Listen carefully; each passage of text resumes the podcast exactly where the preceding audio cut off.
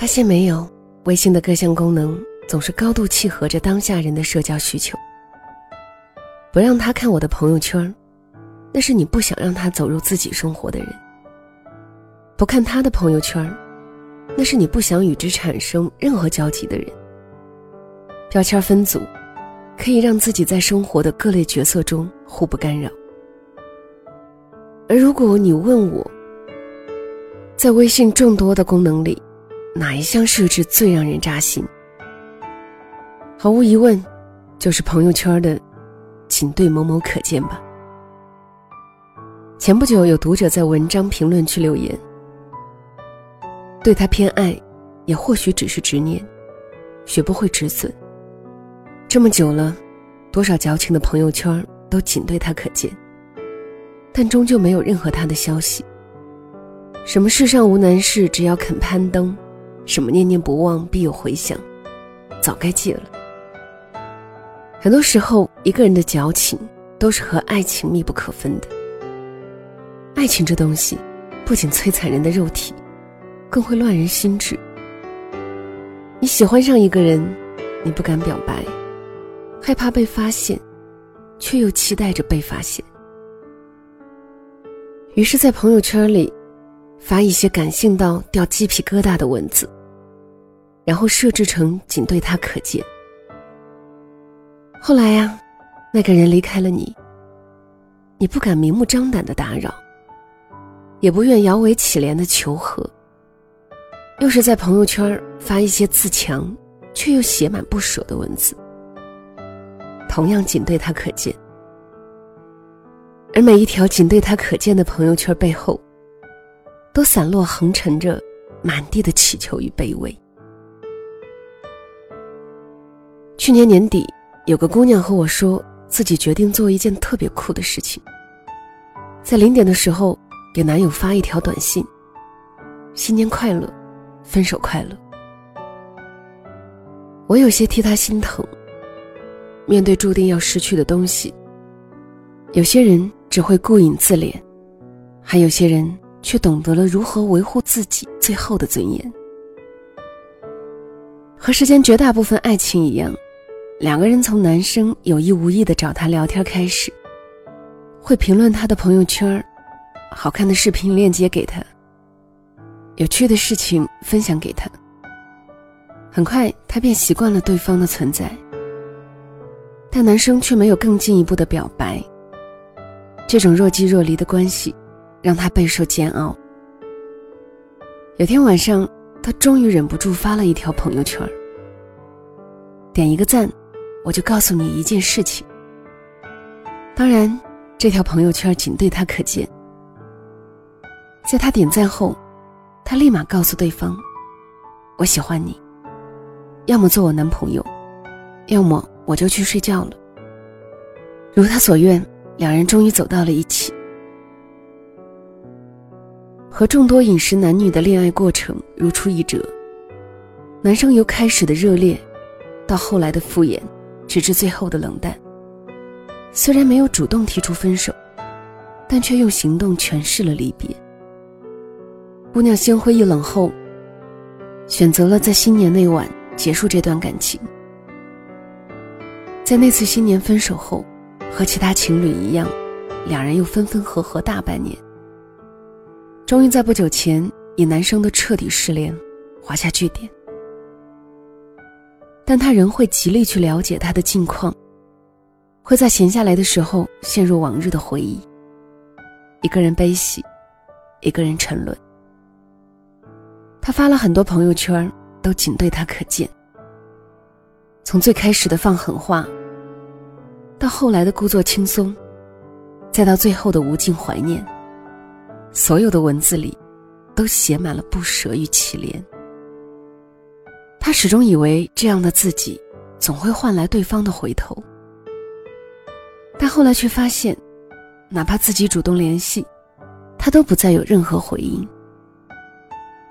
有次他送妹妹上课，回去的时候又想起了他，于是给对方发了一个地址，问他敢不敢出来见个面。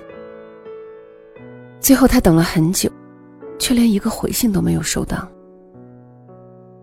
总听人说这样一句话：“念念不忘，必有回响。”但如果把它放在爱情里，显然是不合适的。当对方决意离开的时候，你再怎样用力表演，再如何撕心裂肺，都只是一场徒劳无功的独角戏。曾经在朋友圈做过一个调查，那个你曾在朋友圈仅对他可见的人，后来都怎么样了？在众多的回复里，绝大部分人都给出了一个无果的答案。爱情最大的残忍，在于它并非仅靠一个人便可以收获圆满。当对方不再喜欢你的时候，你再多的努力，都只是一厢情愿。甚至付出的感情越多，最后反噬的情绪越大。一个人如果在乎你，千山万水犹若咫尺。又怎舍得让你的忐忑，在漫漫长夜里肆意蔓延？他不是不懂你的心意，也并非不知如何回头。他就是不在乎你了。所以你的一呼一吸都是打扰，你的卑微讨好，也只可能让他心生厌弃。你把所有的情绪揉碎了团在一起，搁在一条仅对他可见的朋友圈里。衷肠倾诉，你以为他会回忆，会感动，甚至幻想他会后悔，会回头。别傻，你的朋友圈仅对他可见，但他却可能视而不见。这无关于决绝，也无关于残忍，一切都只是他已经不再喜欢你了。所谓错爱呀。不过是瞬间的万紫千红，过后的寂静回眸。我们都只活一次，又为何偏执死守一个不值得的人？哪怕你学不会放下，但至少也要留存自己最后的尊严。答应我，好好吃饭，好好睡觉，别再想念，也不准期待。这里是两个人一些事，谢谢你的收听，我是小溪，春晓的晓，希望的希。今天的分享叫做《我的朋友圈仅对你可见》，作者是银为楚，设自作者的公众号银为楚。在小溪的后台留言当中，说到最多的，也是对前任的念念不忘。其实身边的朋友无论再怎样苦口婆心。无论你听过多少道理，看过多少故事，忘记的这段过程总是这样反反复复，直至最终完全放下。所以啊，小希也想说，答应我，好好吃饭，好好睡觉，别再想念，也不要期待。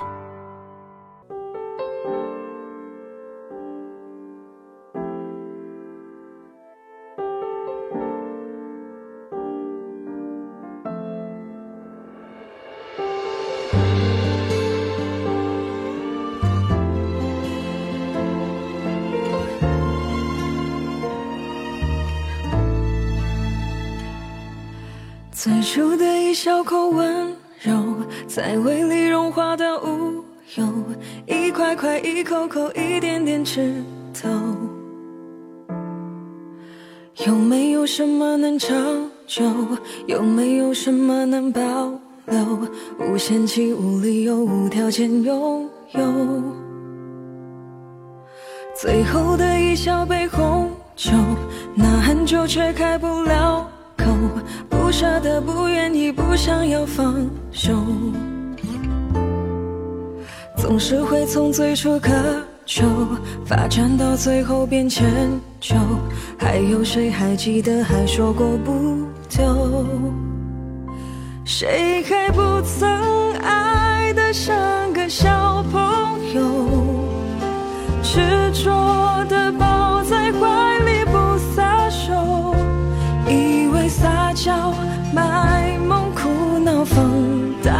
笑就能得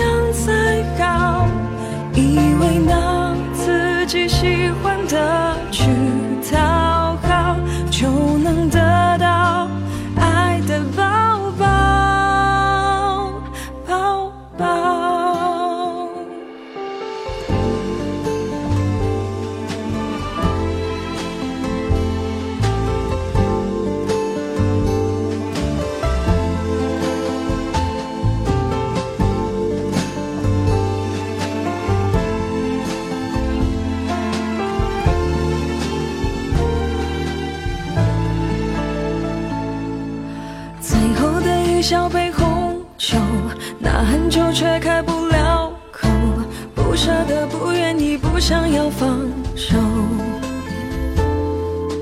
总是会从最初渴求，发展到最后变迁就，还有谁还记得还说过不走？谁还不曾爱得像个小朋友？执着的抱在怀里不撒手，以为撒娇、卖萌、哭闹、放大招就能得到宠溺的笑。谁还不曾爱得像个小朋友？笨拙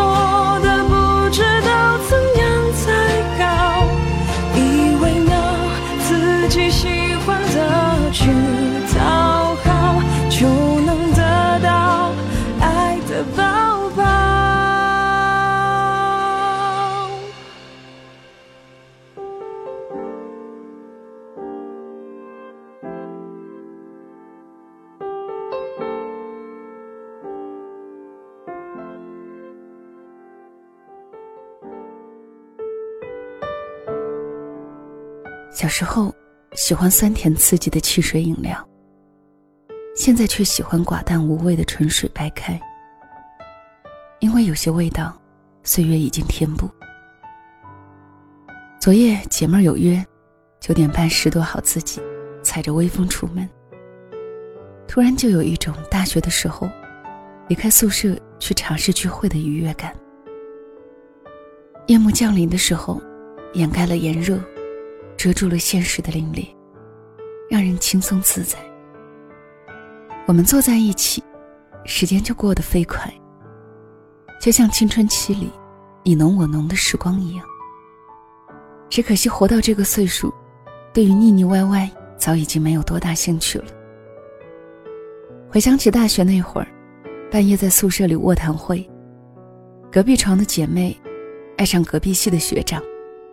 分享那种喜悦和心动，而现在姐妹聚会，说的都是击败爱的日常琐碎。结果我们开始探讨什么是爱的本质、生活的本质，这些高深莫测的问题上去了。姐妹有个男朋友，双方都是在彼此需要的时候才会找对方。这些需求包括是情绪上的、物质上的。还有就是顺带路过的，但是对方总说自己最爱他，时常问他什么时候结婚。他和我说，其实才不是。他早就感受到他们俩之间根本没有所谓那种非你不可的爱情，甚至维持两人关系的是不是爱情都很难说，因为他早些年也爱过一些人。也被一些人爱过。他见过所有爱情里应该有的笑容与甜蜜，应该有的低姿态与高兴来。所以他心里很清楚，他最多是他最后的需求而已。我听后却不知道该说什么。这些年，我开始变得很少写爱情里的小情绪，以为是觉得自己成熟了。不应该再去计较那些小女生的思想，应该大度，应该包容，应该理解彼此。可殊不知，那些不被表露出来的小细节，其实都悄悄的在心里面敏感着。我也不知道什么时候会爆发，并且一发不可收拾。承认世界里的谎言，其实更容易被戳穿。只不过是大家都心照不宣的不说破，日子能过下去就罢了。与对方保持着同等时间和精力，对方进一步，自己就进一步；对方退一步，自己也退一步。在看待爱情，没有什么伟大不伟大，也并不值得歌颂。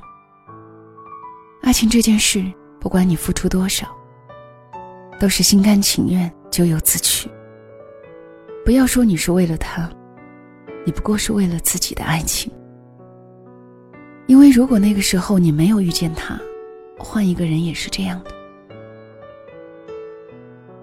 现在聚会少了，婚姻也是其中一个原因。姐们儿多半结婚，有了自己的家庭，琐事就已经让你心力憔悴，哪有那么多时间瞎晃悠？另一个姐们儿就是，五年前他俩结婚，在公园里求的婚。男方信誓旦旦地说：“如果我们不能在一起，生命还有什么意义？”可就在前两天，他抱着两岁的娃时，突然感叹。生命本来就是没有意义。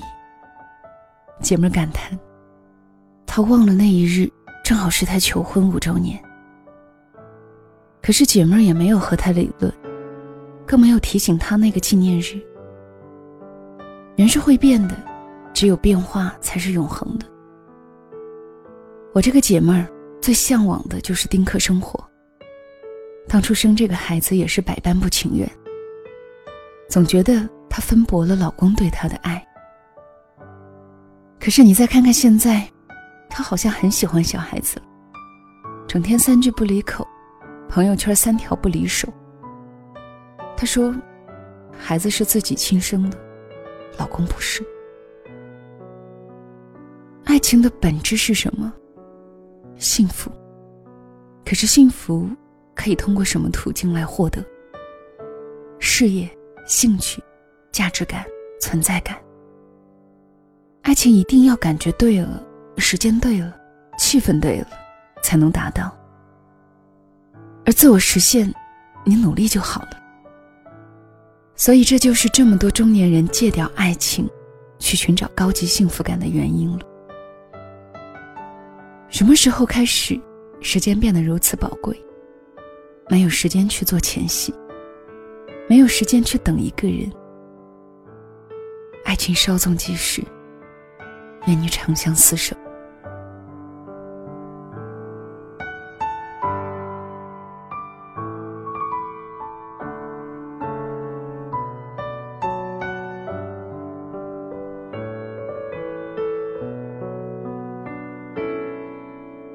这里是两个人一些事，谢谢你的收听，我是小溪，春晓的晓，希望的希。这里是。六米故事馆，第二百一十二个故事。爱情稍纵即逝的太快，作者是六米姑娘。公众号六米故事馆。经历过柴米油盐的生活，我们不得不说，其实，爱情是个奢侈品。所以在能爱的时候，好好去爱吧。迟早有一天，你会发现。你已经忘记了什么叫怦然心动，什么叫爱情。你会发现，或许自己已经丧失爱的兴趣和能力。如果到那个时候还没有好好爱一场，是不是太遗憾？好啦，今天的两个人一些事，分享了两篇文章。怎么办呢？就总是希望在每次一周一更的节目里，跟你聊长长的话。说长长的晚安。那么今天的分享就到这里了。小溪更多的节目也可以关注小溪的公众号“两个人一些事”，或者在喜马拉雅搜索“小溪九八二”，添加关注。晚安，所有迷途的爱情。我在七月的沙滩，穿起白色的贝壳项链，我在七月的沙滩想念你。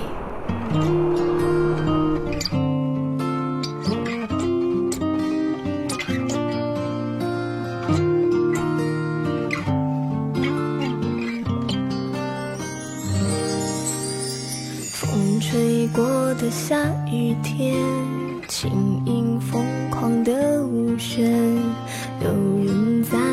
星星一见，还滔滔不绝。他走过了下雨天，也是轻盈的舞旋。别提思念，有人快疯癫。只是一面之缘，让人心怀念。是怎样的？